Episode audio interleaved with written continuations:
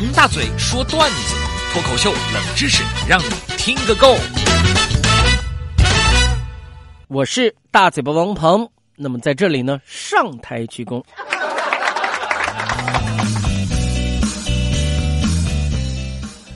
我今天呢，说说好朋友三皮啊。昨天呢，临睡之前啊，居委会他们的主任王秀英在楼下就喊了，这位大妈是这么喊的：“国家过户注意啦，下面播送一个通知，最近有不法分子砸车窗偷车里面东西，提醒居民要注意，明天大幅度降温，希望大家不要小看这次降温啊。”那么这个事情呢，就是把。呃，这个砸车窗偷东西的事情呢，跟这个降温放在了一起，所以三皮呢，呃，也就记在了心上。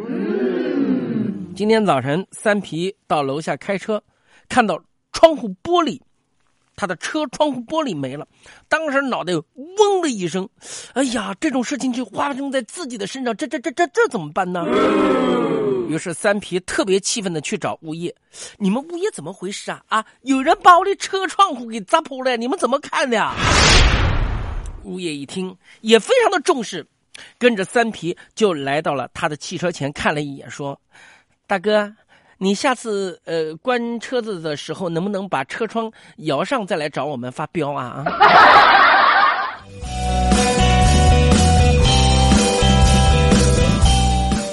我一直非常崇拜能够跨界的人，因为本来能够做好一件事情呢就非常不容易，还要跨界，那就是难上加难。那三皮呢，就是这样一个斜杠青年。三皮，呃，解释一下，斜杠青年就是能够一个人干很多事情啊，就是跨界啊。他是一个普通的媒体从业人员，活活的。演出了一幕生活当中的喜剧，不是喜剧演员，可是演的是多么的喜剧，多么的优秀啊！当然，作为三皮好朋友的我，从一个电台主持人成为一个著名的相声演员，成为一名非遗传承人，我也是非常非常优秀的，对吧？呃，这个有人说我有点不谦虚，这是属于自我感觉良好，我觉得说的不完全正确。啊，怎么能说是自我感觉良好呢？我这明明是自我感觉非常优秀。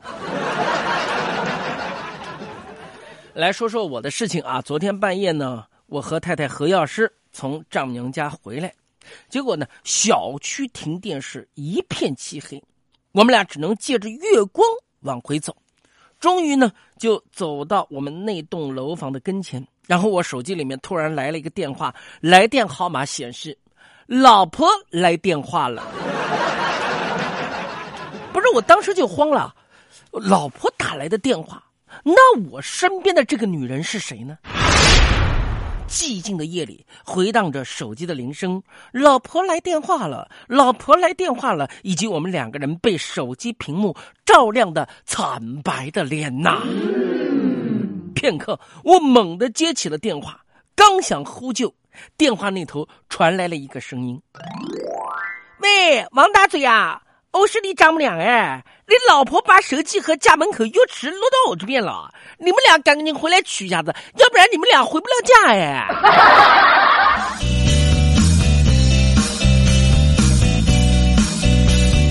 哎呀，把钥匙取回来，回家赶紧收拾收拾，就钻被窝了啊！因为这个风呼降温，这时发现楼下客厅的灯忘了关了，我们俩谁都不愿意起来，因为是又累又冷啊！当然也不能让这个小魔兽起来关门，对不对？那不能折磨孩子呀。于是我们俩合计了一下，一晚上一个灯泡能用多少电？一算。用不了几毛钱，还抵不上一包感冒药呢。结果我们一家三口全票通过，不去关灯了。这时候我就明白了，学好数理化，走遍天下都不怕的这个道理。当然，我还记得我上小学的时候啊，我学到圆周率啊，这个三点一四一五九二六，老师是教到十位左右。我呢，当时看一个网络啊，还是看书，反正什么记不得了，我就能背到小数点后面三十位。我觉得这是很牛叉的一件事。有一天数学公开课，老师校长听课，数学老师呢让举手起来背圆周率，这是真正展现高手技术的时候了。我每次在这举手，还加了一句：“老师，我能背到圆周率后面三十位。”然后我就开始背了：三点一四一五九二六五三五八九七九，然后我就忘掉了。但是我天生就是一个说相声的料子，我天生灵机一动，说相声嘛就有有机变之才。我灵机一动，接上了我家的电话号码，我爸的办公室号码，我妈的办公室号码，学校传达室的电话号码，背的实在没得说了。这时候教室里响起了热烈的掌声。